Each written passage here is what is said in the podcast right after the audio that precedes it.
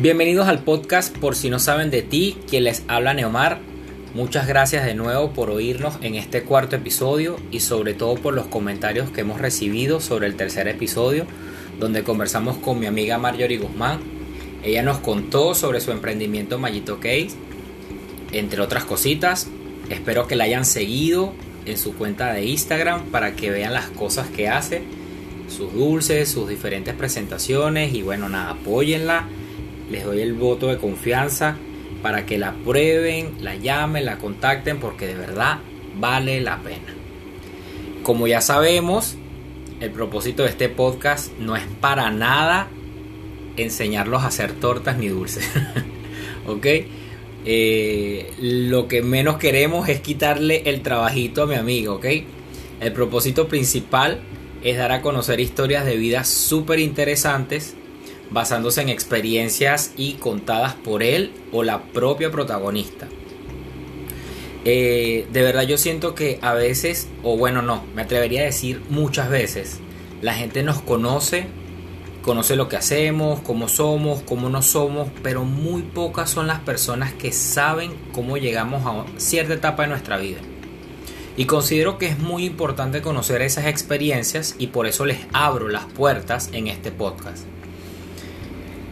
También, muy importante hacer eh, la presentación de nuestra visita de hoy. Su nombre es Jorge Medina. Jorge es un joven panameño, instructor del programa del sistema de entrenamientos mencionados en el episodio número 2, Lesmil. Y bueno, él apenas tiene 24 años, casi 25. Y nos va a contar cómo ha sido todo ese proceso de cómo se convirtió en un excelente instructor a su corta edad y bueno, todo lo que hizo para llegar allá, entre una y otra cosita. Vamos a establecer entonces la comunicación directa con Jorge. Para nada, vamos a empezar a hablar.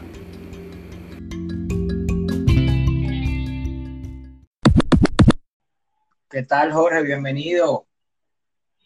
¿Qué tal todo? ¿Cómo vas? Muy bien, muy bien. Bueno, gracias ante todo por la aceptación a la invitación que te hice para grabar el programa. ¿Cómo te va? No, por ahora todo bien, aquí tú sabes, pasando la cuarentena.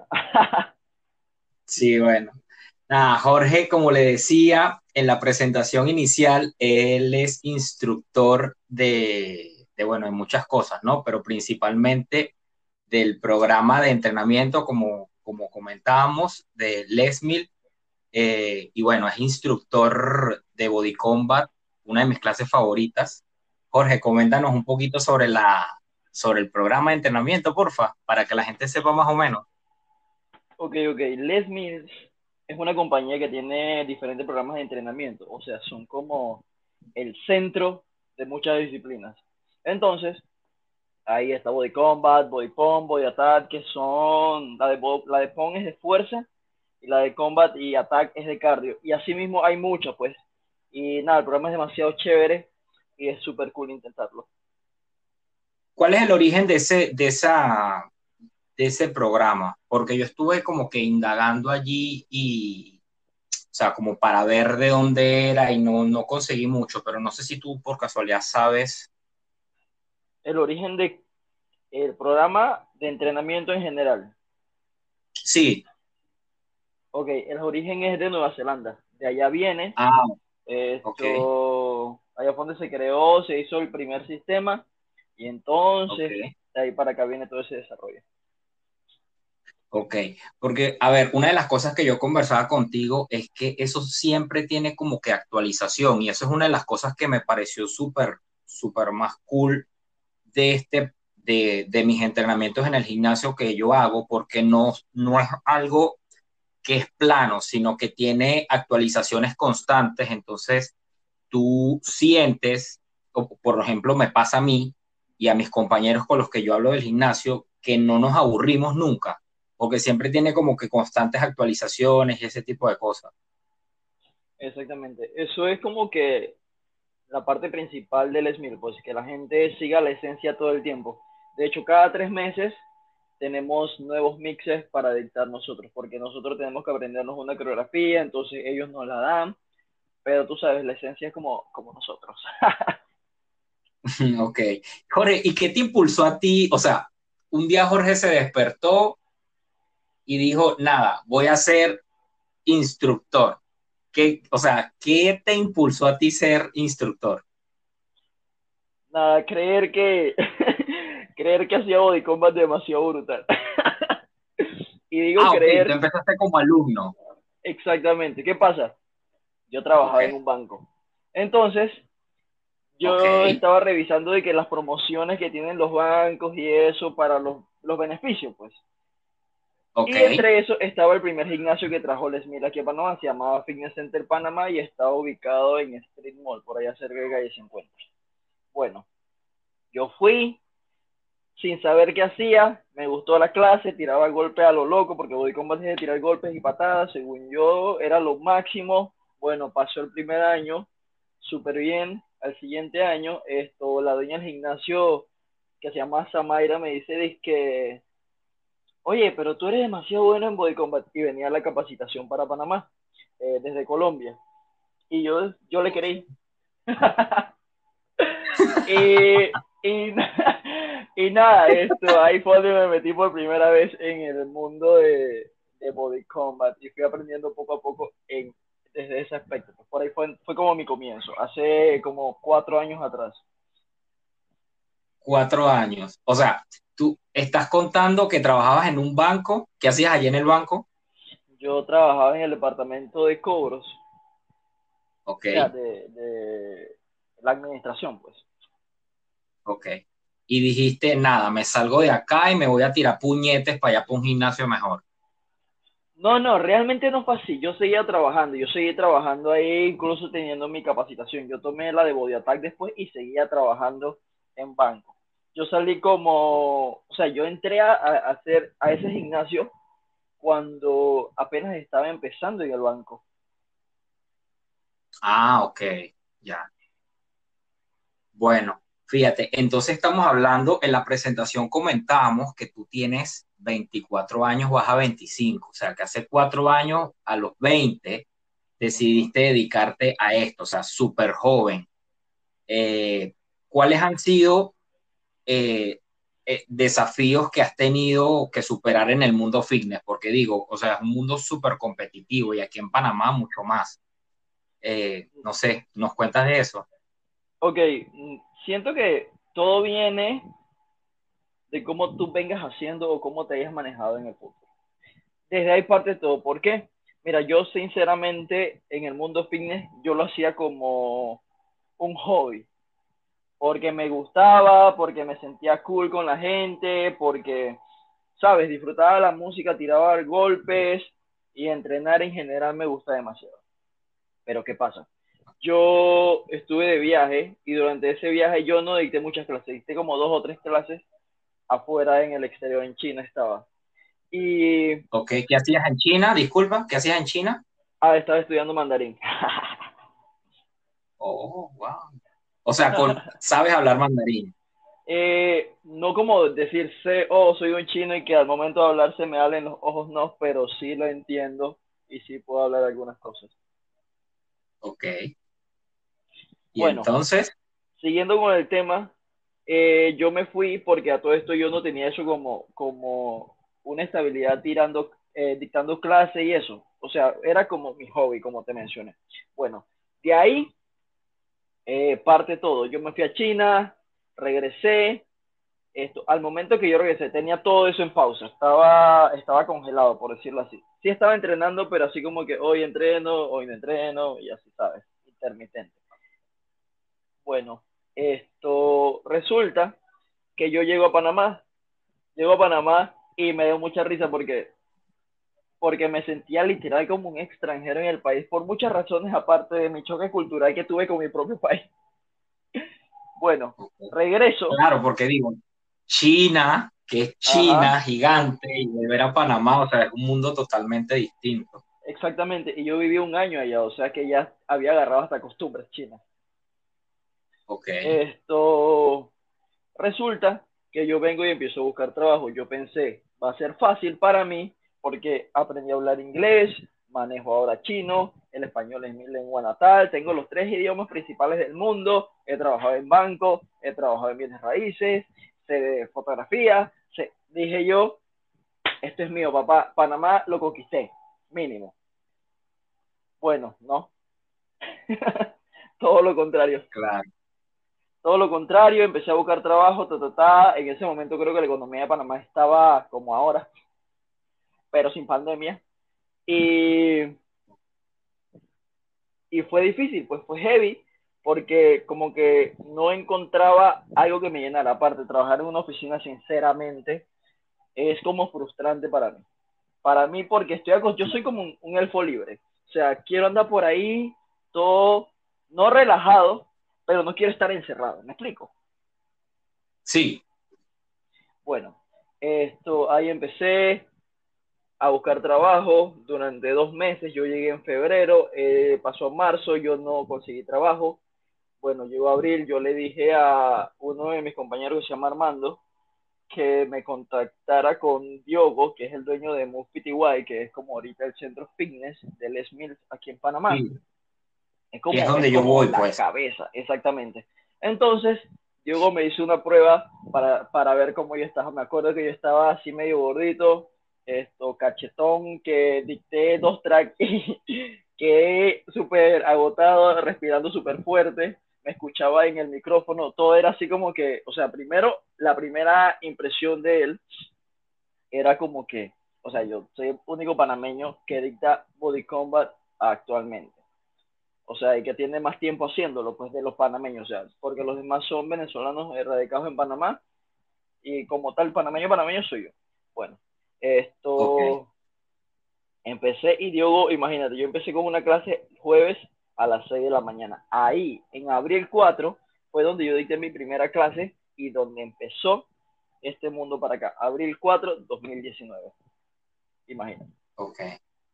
Sí, entonces, claro, has tenido muchos desafíos, porque digo, como lo comentábamos al principio, eh, es un mundo bastante complicado. Eh, considerarte como que un extranjero o un extraño dentro de tu mismo territorio es como que complicado, ¿verdad? Pero yo siento que yo que te conozco desde hace este año, ¿verdad? Este año conociéndote, he visto tu evolución de alguna manera, de manera muy positiva dentro del mundo fitness. O sea, tú te ganaste tu espacio en tus clases, o sea, eres reconocido en tu, en tu tema a nivel de que parte de, de este año, digamos, lo que se pudo y finales del año pasado, tuviste muchas experiencias en eventos, en, en, experiencias en eventos grandes, pues en tarimas grandes. No sé si nos quieres contar un poquito de eso. Ok, sí, mira, realmente cuando yo empecé, de nuevo cuando yo retomé, porque yo le llamo como un empezar de nuevo, porque es como estar de cero y empezar a aprender, exacto, una larga pausa, porque fue una larga pausa. Bueno, esto, o sea, tienes como que ganarte a la gente, y creo que ahí es donde entra ser uno mismo. ¿Qué pasa? Cuando yo empecé yo me fijaba mucho en mis compañeros, pero me fijaba para aprender, pero muchas veces lo hice como para copiar lo que hacían. Y fue como una falla que yo empecé a hacer mis primeros como dos meses. Bien, bueno, luego de eso como que yo descubrí mi, mi manera de ser. Tú sabes, ¿no? Yo estaba entre tu identidad, Exactamente. Yo estaba como entre ser y no ser, y entre ser y no ser, yo soy. ok, bueno, pasó eso. Y empecé a estudiar más, empecé a aprender más, ahí fue donde conocí a Katy, fue donde conocí a Gray, y ellas son un mundo de conocimientos a otro nivel. Katy actualmente es la Master Trainer de Les Mills aquí en Panamá, por algo debe ser, o sea, lo buenísima que es. Y con ella es con quien yo he aprendido un montón. Obviamente de todos mis compañeros que han estado dictando clases conmigo, aunque yo realmente muy poco me los topo. Bueno, ahí, haciendo todo eso, empezó el primer contacto los primeros contactos, pues, y fue donde yo empecé a trabajar en diferentes eventos. Incluso estuvo, Sacha Fitness estuvo aquí en Panamá y tuvieron una Expo Fitness y yo estuve en esa Expo Fitness.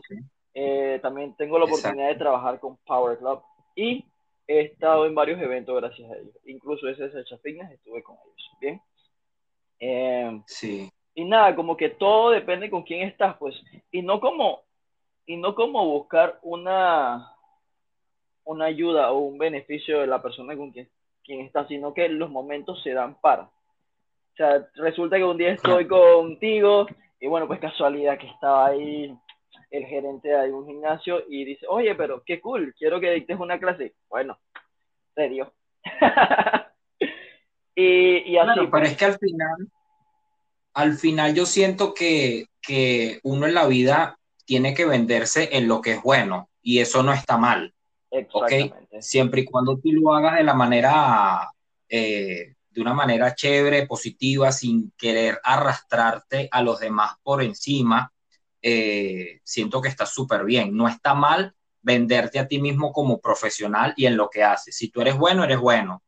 Si te consideras que no eres tan bueno, bueno, ¿qué puedo hacer? Prepararme. Ok, ¿qué necesito prepararme? Me voy a liar con que estas personas que quizás tienen mucho más tiempo y que me puedan orientar, guiar, enseñar. O sea, yo pienso que eso no es nada malo. Yo no lo veo así. Claro, o sea, y todo esto viene también de saber reconocer lo que uno hace bien y lo que hace mal. Yo sé que cuando yo empecé, y te lo digo así, yo era un asco. O sea, yo sé, incluso yo me veía y yo decía, ¿qué estás haciendo? O sea, pero bueno, nada, la experiencia. Ahí es donde entra todo lo que es la experiencia y cómo percibirla de la mejor manera. Todo el mundo va a hablar, todo el mundo te va a decir cosas, pero tú sabes que debes tomar y tú también te estás viendo. Tú no eres ciego para saber lo que, lo que estás haciendo mal.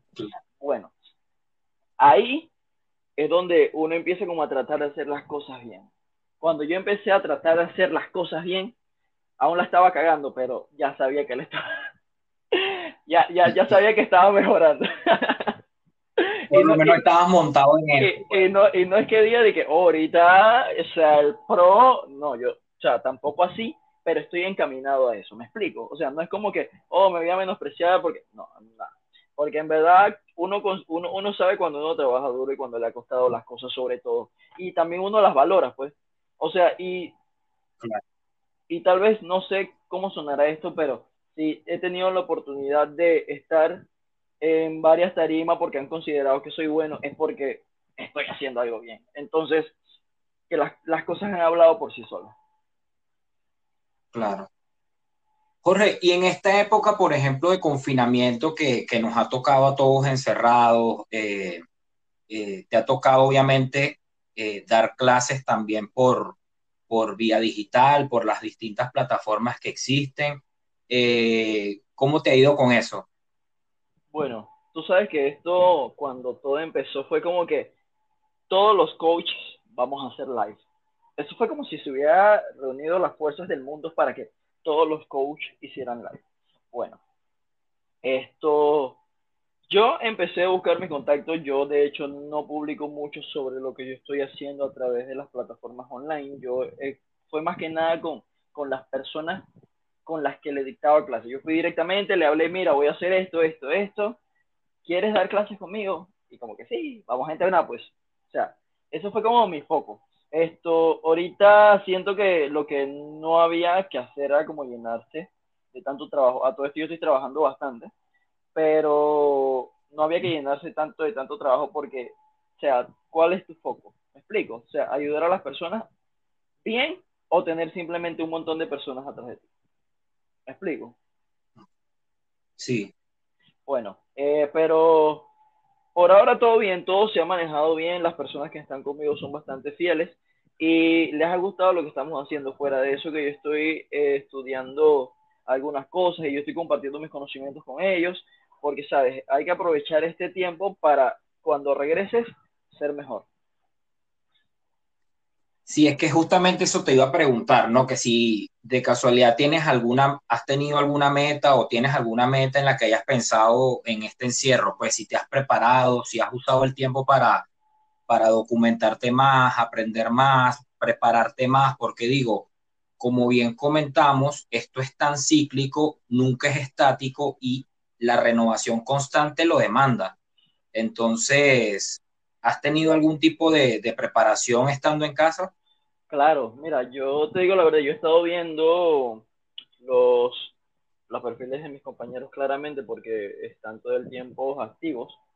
Y nada, eh, entrenando y entrenando mi mente, entrenando físicamente y entrenando mi mente. Yo he estado estudiando mucho lo que es la recuperación, lo que es la movilidad, lo que es el entrenamiento seguro, todo eso porque cuando yo regrese quiero quiero ayudar a las personas que tienen debilidades, porque incluso para hacer un push-up, llevan tiempos haciendo push-ups, pero tienen problemas para hacer un push-up bien hecho. ¿Me explico? O tienen mucho tiempo haciendo push-ups con las rodillas, ¿por qué no han logrado hacer un push-up sin las rodillas? ¿Me explico? O sea, aunque sea uno, cuenta. Y entonces esas son las, las debilidades que yo he estado estudiando para, para cuando regrese a ayudar a, a través de eso, pues,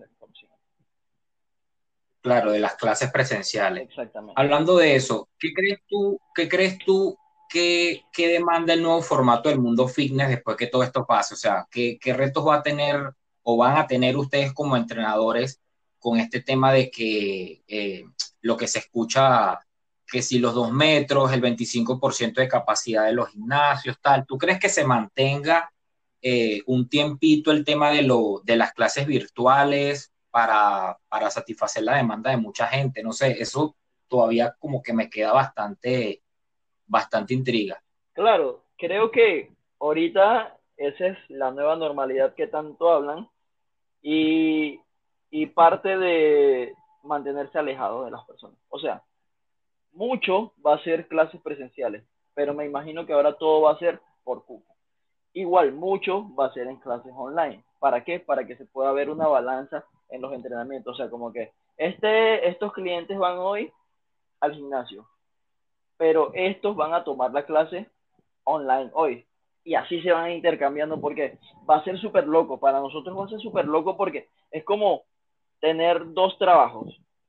Vamos a estar dictando la clase presencial, pero también tenemos que estar grabándonos para que la gente eh, siga con nosotros. Y obviamente a nosotros nos gusta lo que hacemos, pero, o sea, para nosotros va a ser más heavy. Va a ser súper heavy. Claro. Sí. Sí, pienso igualito, o sea, que la cuestión no es que va a ser inmediato ahí que todo el mundo a la calle y como locos y ya, y de una vez a llenar los gimnasios, porque no es la idea. Claro. Este, Jorge, dime. comentaste algo del viaje a China, ¿verdad? Eh, que fuiste, estuviste un año por allá, el choque cultural como, como que volver de nuevo acá Ajá a Panamá. Eh, bueno, te preparaste, en tu mente está quizás, no sé, volver a China, prepararte, no sé, cuéntanos de este viaje, ¿qué, qué fue lo más loco que hiciste por allá o, o las experiencias que tuviste? Ok, qué cool, mira, China es como una de las mejores cosas que me ha pasado, puedo decir de hecho la mejor, yo no había salido del país y da mucha risa que el primer país que salgo es al final del mundo, o sea, ya al otro lado del charco, a como lo quieras llamar. Bien, yo llego, o sea, primero hice la, la primera parada en Frankfurt, Alemania, que donde comí McDonald's con cerveza.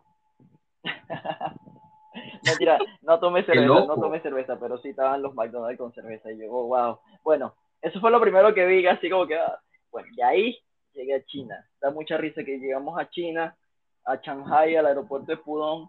Nos recogieron ahí en una, en una, una chiva, en un busito que nos llevó hasta donde vivíamos, la ciudad de Suzhou, allá en, cerca de Shanghai. A dos horas de Shanghai por la calle, pero en metro a 20 minutos. Esto, llegamos y cuando llegamos lo primero que nos dan es una comida. O sea, yo no la abrí al principio cuando me la dieron, porque yo me quedé pensando, o sea, eh, ¿qué es esto? ¿Qué nos irán a dar? O sea, de comer. ¿Sabes que cuando uno va para China es como, oh, estos comen perro, oh, estos comen gato, oh, estos comen whatever. Y tú vas con esa mente porque al final te crean como esa cultura toda heavy, pues. Bueno. Sí. Esto, no, eran un montón de vegetales que yo no los entendía, la verdad. Y de hecho yo estaba con un compañero mío que se llama Jorge Luis también. Esto, nosotros abrimos la comida y yo me quedo pensando, ¿qué es esto? solamente me comí el arroz blanco que estaba ahí y era simple, o sea, fue porque yo no podía con lo que estaba ahí y yo decía, pero no, hoy no voy a comer. Eran como las 7 de la noche, a todo esto yo estaba llegando y yo no sabía cómo ir a la tienda. Me da mucha risa porque para ir a la tienda había un pasillito. Bueno, era un camino que iba uno en moto, no sé qué, y estaba súper cool, pues. Pero yo me fui por fuera del residencial porque yo no sabía cómo llegar. y di la vuelta, una vueltota y me compré una Pepsi azul, me acuerdo. Esto, y fue lo único que me comí el arroz y la Pepsi, que fue con eso con lo que sobreviví la noche.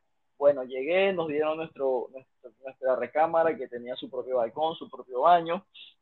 Nada, ahí empezó la aventura de China.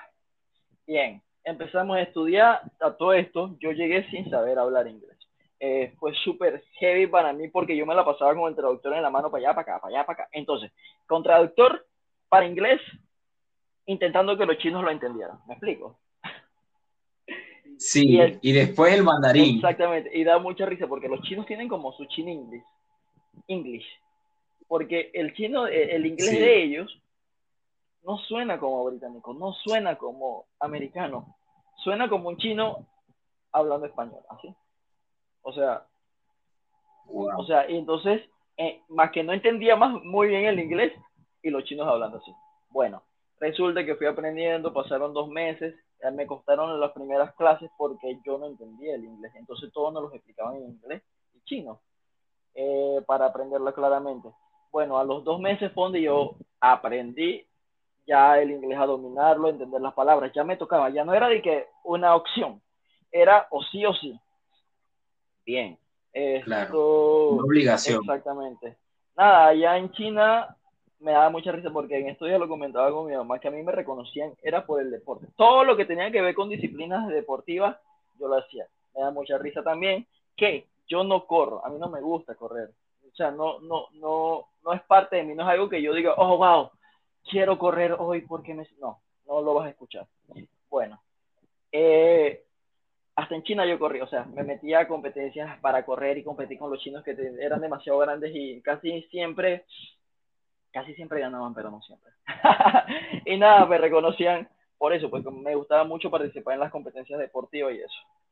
Pero China en general, o sea, los lugares, la gente, las vivencias, la música, la cultura, es tan rica, o sea, pero de una manera tan sorprendente que yo no, mira, yo no tuve, yo tuve choque cultural con llegar a Panamá, pero cuando llegué a China me sentía tan bien.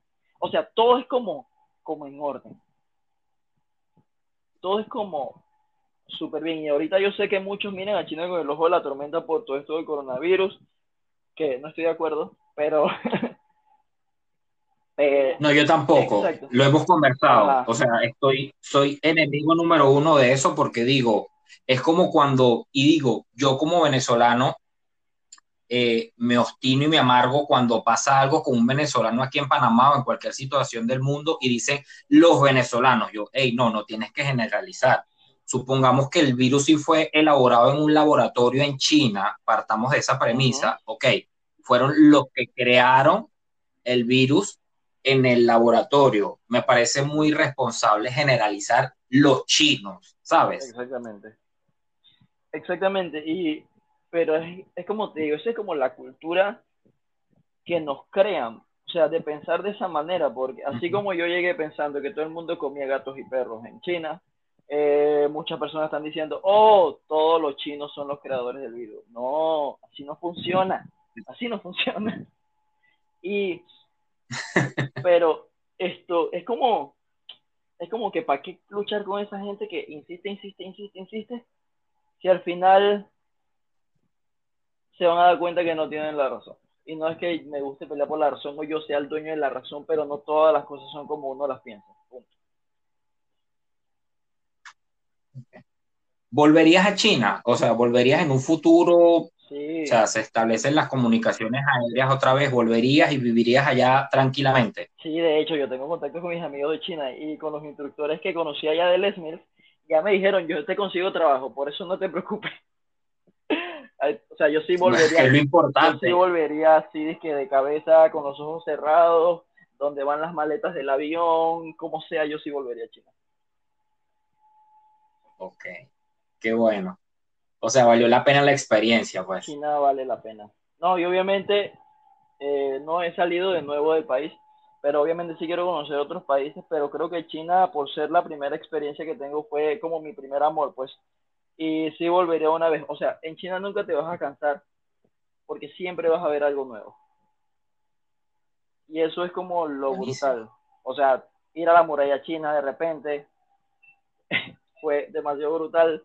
Ir a los estadios olímpicos de Beijing también es como, es como que coño. O sea, y el mismo día, yo fui el mismo día a la muralla china y en la noche estaba en el estadio de Beijing y era como que coño, China es lo máximo. Tremenda experiencia.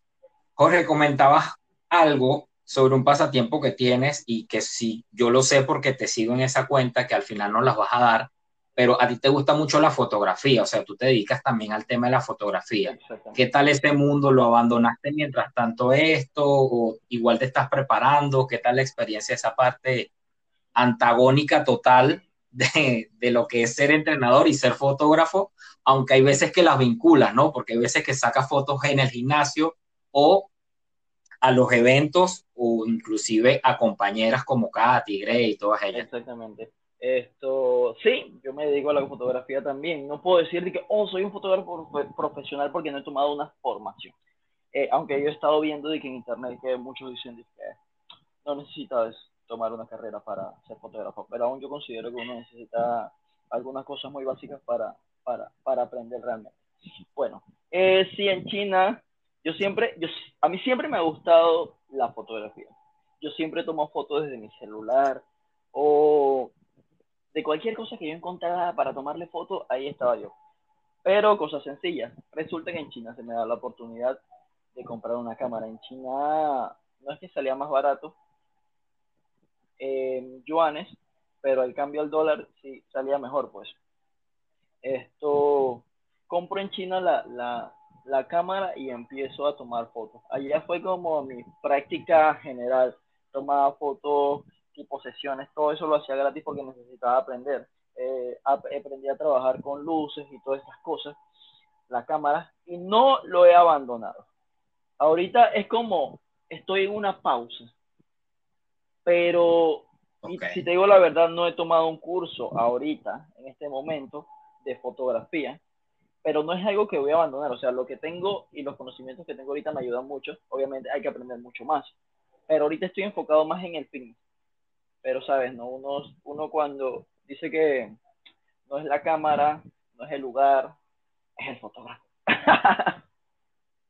Entonces... Exactamente, sí, porque puedes tenerlo puedes tener los mejores equipos y las fotos pueden ser cualquier cantidad de cosas, o sea, todo menos bonito. la gente que le corta los pies a la gente, la gente que le corta la cabeza, las manos, y yo no como que, oh vaya, ¿qué está sucediendo aquí? Bueno, nada.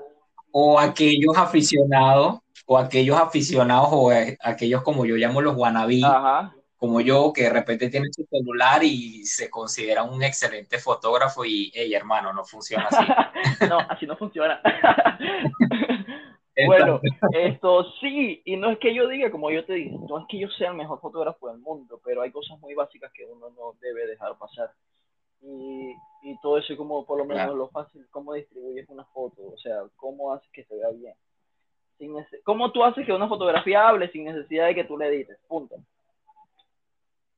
¿Me explico? Claro. Bueno, nada, ese es como, como, como mi proyecto a corto y a largo plazo. Yo quiero ser muy bueno en la fotografía, así sea deportivamente, así sea eh, para, para, los que les gustan los retratos o un buen recuerdo. Pero sí quiero, quiero como ser muy bueno en eso también. Claro. Y bueno, Jorge, para finalizar, algunas tres cosas que no sepan de ti y que quieras compartir con, con la gente que te oye. Bueno, tres. Aparte de todo lo que nos has comentado. Tres cosas que no sepan de mí. ¿Cómo eres? ¿Cómo eres? Y que la gente no sepa cómo eres. Ah, pero es que la gente me conoce.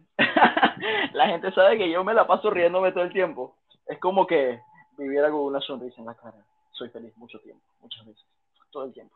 Bueno, tres cosas que no sepan de mí. Uno, Eh, antes de, de, empezar todo esto del de entrenamiento y mi viaje a China, yo trabajé en oficina, trabajé en administración, trabajaba con números, sumando, restando, multiplicando, creando fórmulas, haciendo estado de cuenta. Casi un trabajo un contador. Mi formación académica, aparte de la contabilidad, y por eso cuando empecé a trabajar era como que yo decía, este es mi camino, lo voy a lograr. Pero no, gracias. Bueno, eh, otra cosa que no sepan de mí, es que tú lo has dicho, esto, tengo 24 años, eh, solamente tengo un año en el fitness, eso es como como una de las pocas cosas que no conocen, piensan que tengo mucho más, pero realmente tengo uno como tal, como entrenador, y es como mi experiencia, una de las mejores experiencias que tengo.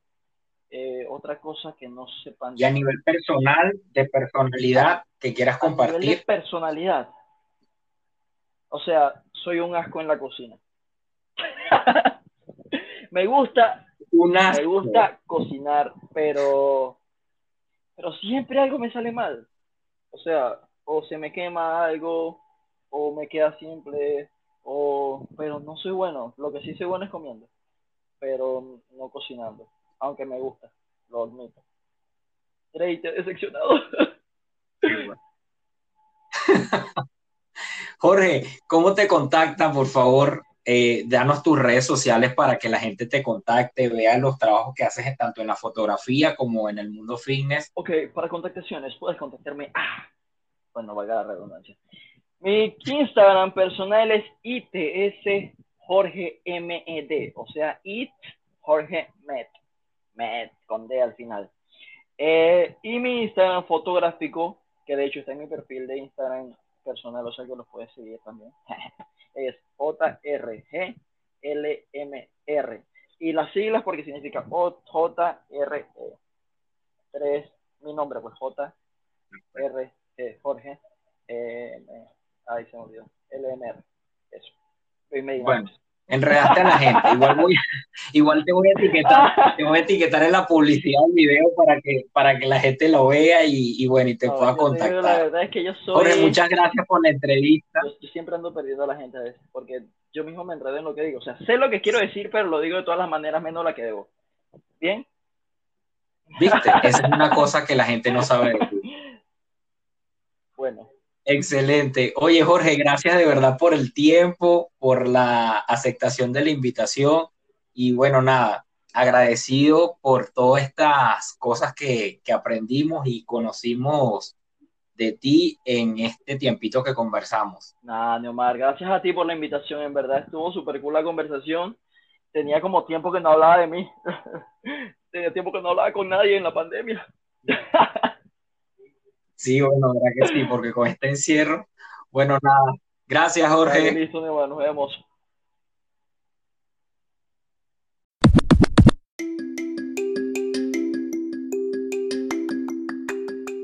Esto fue todo en su cuarto episodio. Gracias por el voto de confianza, por oír y llegar hasta el final de, de esta super entrevista y por estar atentos a nuestros nuevos capítulos semana a semana. Recuérdense que salen los días viernes y bueno, para estar pendiente también en las redes sociales me pueden seguir en Instagram a través de las cuentas arroba neoenrique y la nueva cuenta de Instagram arroba por si no saben de ti. Chao, chao.